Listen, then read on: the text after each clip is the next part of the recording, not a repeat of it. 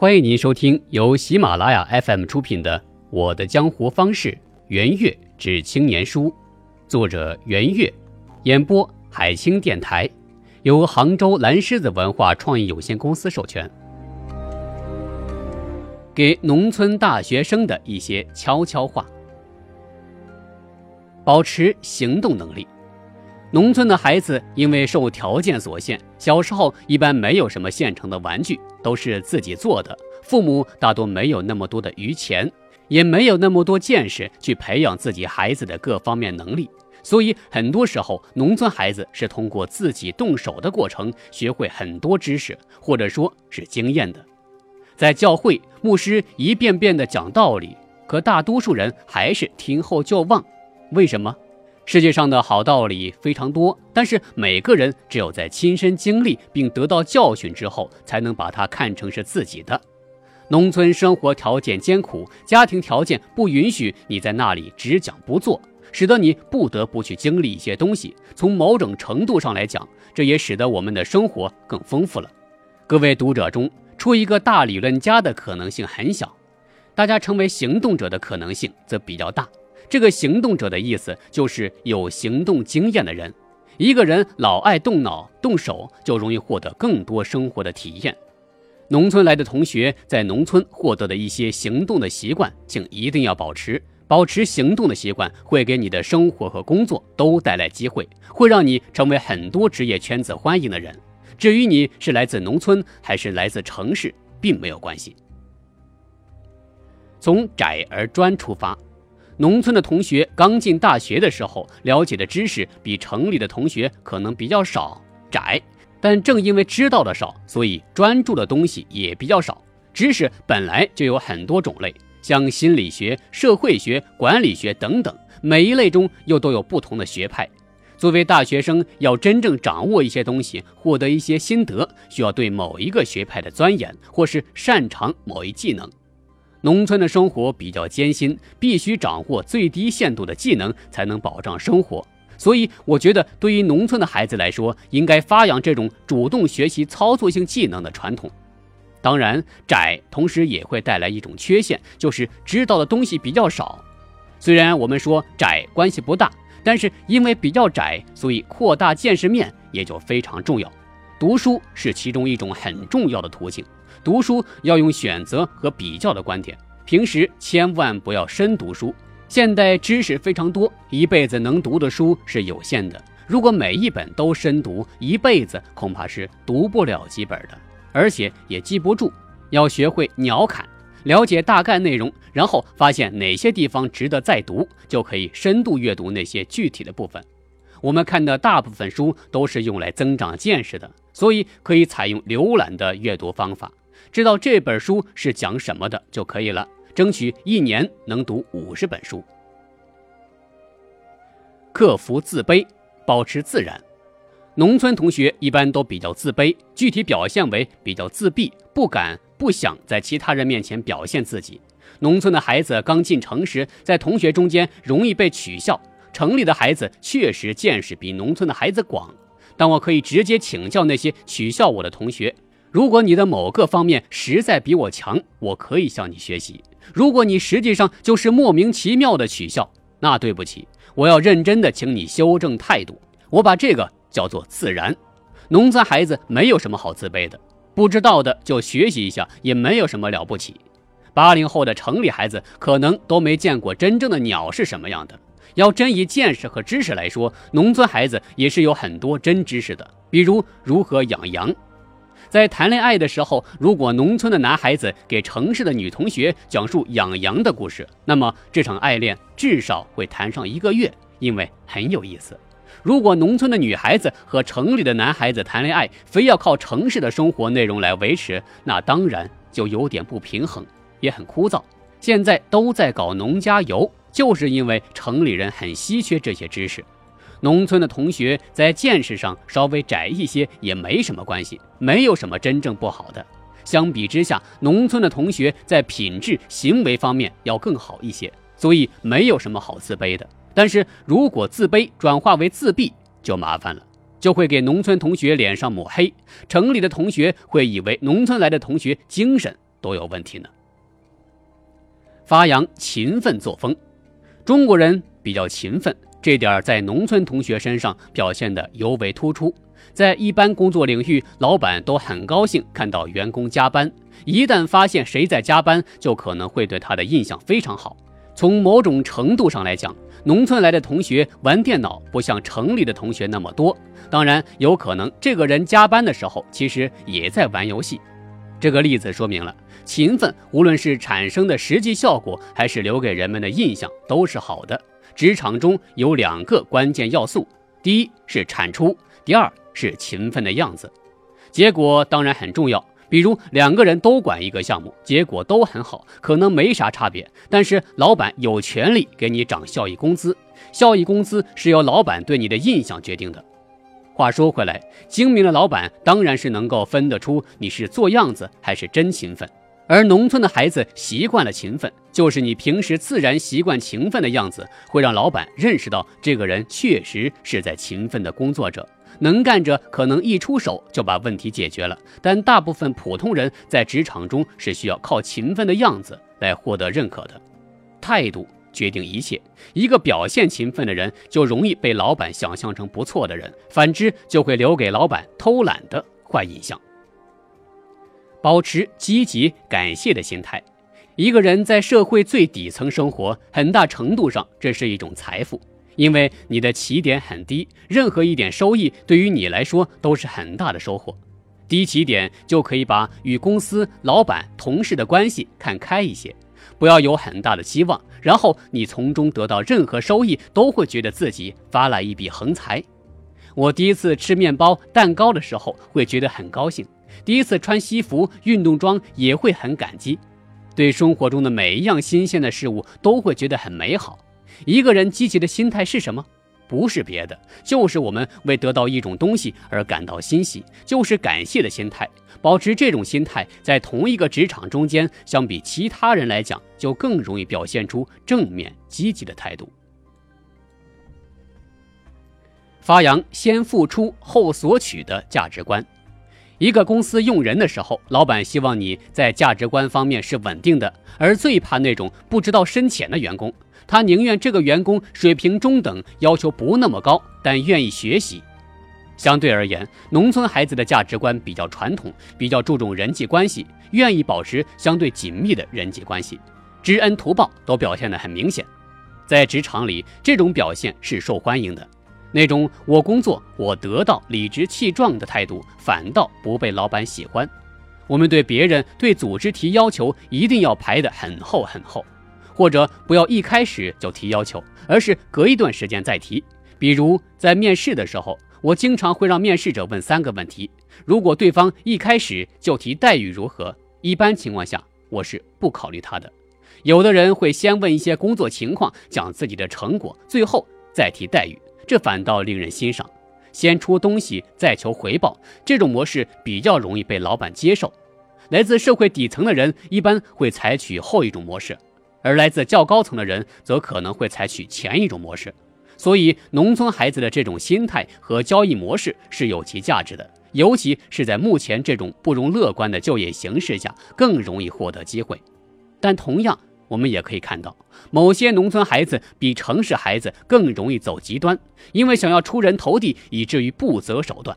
这类人比较关注成功的结果，而不在乎其他事情和手段的正当性。这样的人短期成功的可能性相对更大，但是长期效果却不见得有多好，因为隐患甚多。哈佛和耶鲁谁比谁棒？虽然还有斯坦福、普林斯顿、麻省理工这样的名校，但说到美国大学，普通中国人最了解的也最认可的就是哈佛和耶鲁。正如说英国大学之牛津、剑桥一般，哈佛培养出六位美国总统。耶鲁出了四位，说起来都不弱。不过这两所大学在国人中的印象可能还是有相当差别的。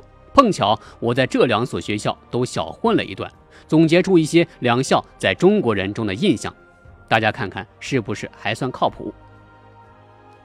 耶鲁更精英，哈佛更流行。在中国的书摊上，关于哈佛的书五花八门，关于耶鲁的就少太多了。耶鲁吸收的中国本科生比哈佛少，但博士生以后的学生是差不多的。哈佛办了更多的各类训练项目，接纳成千上万的世界人才来哈佛。耶鲁则声称只做少数高层精英训练项目。耶鲁更重视学术地位，哈佛更具多元影响。耶鲁多学术牛人。哈佛除此还多政界、商界、艺术界、设计界等各界牛人，很多直接就成为他们的院长、教授。在这个意义上，哈佛的影响力更全面。耶鲁人更有贵族气，哈佛人更有江湖气。如果说要挣钱，大家很容易想起哈佛的商学院；说要搞政治，也很容易想起哈佛的肯尼迪学院。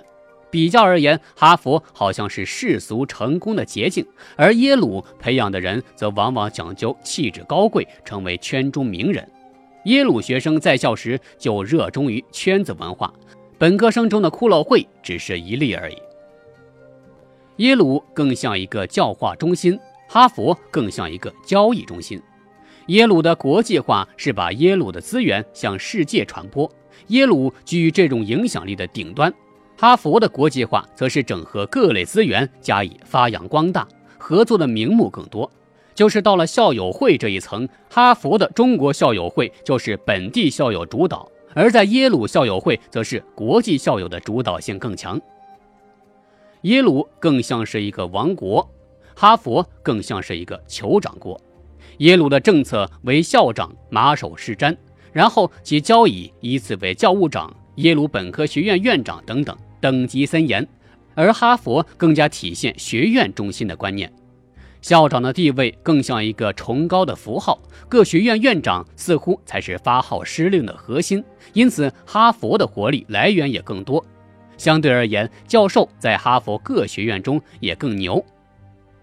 耶鲁更注重与本校所在社区的合作，而哈佛更注重对当地社区的开放。哈佛周围的社区民众都可以到哈佛去听公开讲座，很多活动都是交互进行的。但是哈佛似乎并不志在改善其所在的剑桥小城的面貌，而耶鲁对于其所在的纽黑文市的建设发展参与的更为积极。纽黑文传说中的诸多负面形象如今不复存在，得益于耶鲁的贡献颇多。请积极参与组织生活。非常感谢各位，我们在耶鲁的中国参聊会就算正式活动了。我们这个会每周五晚上选一个餐厅聚会，选择一个话题讨论。事前我们还可以准备一些分享资料，这样我们一个学期就能讨论十来个话题，与若干华人同学变得熟悉起来，而且还可以集体品尝此地主要餐厅的菜式。第一周我们讨论的是中国的海外投资及其对留学生的意义，我是主聊。第二周讨论中国的电视节目，董倩主聊。类似的活动，前年中国来的世界学者芮成钢也搞过，大家反应不错。我一向从善如流，而且充分知道组织的作用巨大，所以除了积极参加各种学校与中国学生学者组织活动以外，也积极参与推动更多的组织生活。中国参聊会是一个，三点一到三十一学习计划是另一个。其实，组织生活不只是交朋友，而且是一个很重要的信息交流方式。很多事情大家互相帮忙就容易多了，同时也是不同专业与领域的人互相学习的途径。有不少同学和老师就是通过这种活动与我合作开发数据的，而另外一些同学则帮了我不少忙。过去在给一些同学分享社会资本的时候，我曾告诉大家组织化生活的很多好处。集中交换与放大资源价值，他人的信用在我们身上的附加，多人在短期交叉交易，带给个人以安全感。所以我鼓励大家尽可能的参与到各种社会网络中去，发起参与推动组织生活，让组织生活变得有趣有效，从而可以极大的降低我们的社会交往的成本。大学生在校园中培养自己的组建和参与组织生活的技能非常重要，而且在组织生活中实现真正的交换，是因为我们服务与帮助他人，而在客观上缔造了交易价值。如果我们本身贡献有限，而又抱有太多功利之心，则在组织生活中很容易被边缘化。总体来说，在我们的生活中，基本上就是涣散的无组织生活与科班的正规组织生活两种。像那种由我们自己发起和改进的有机的组织生活则很少。这对我们未来在个人关系、家庭、单位和社会关系中的经营管理与领导能力都是一个极大的缺憾。所以，我们现在就要意识到这一点，并要有目的的加强。组织生活不是一个简单的知识。它更是一种在实际操练中探索的对于场景与特定的他人需求的反应技能。这种反应性的能力只有在实践中才能形成。同时，在参与的过程中，也要善于不断的总结和反思相关的经验教训，这样慢慢就会形成将其他人组织化，用组织方式动员其他人，透过组织渠道获得资源与利用群体力量办事情的能力。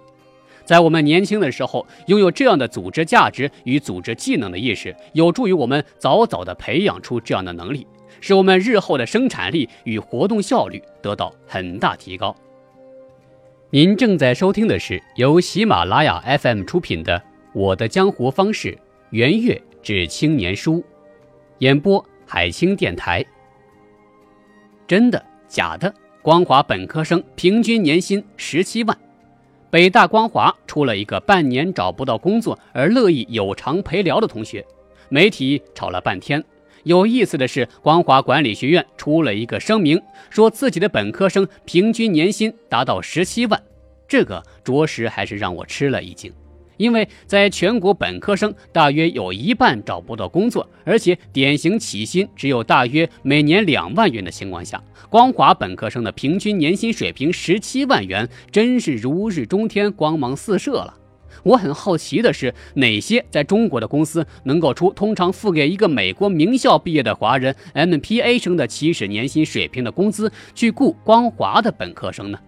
光华毕业生在哪方面的突出技能和人品，让他们在今天的就业形势一片萧条的情况下，独享这片明媚的蓝天呢？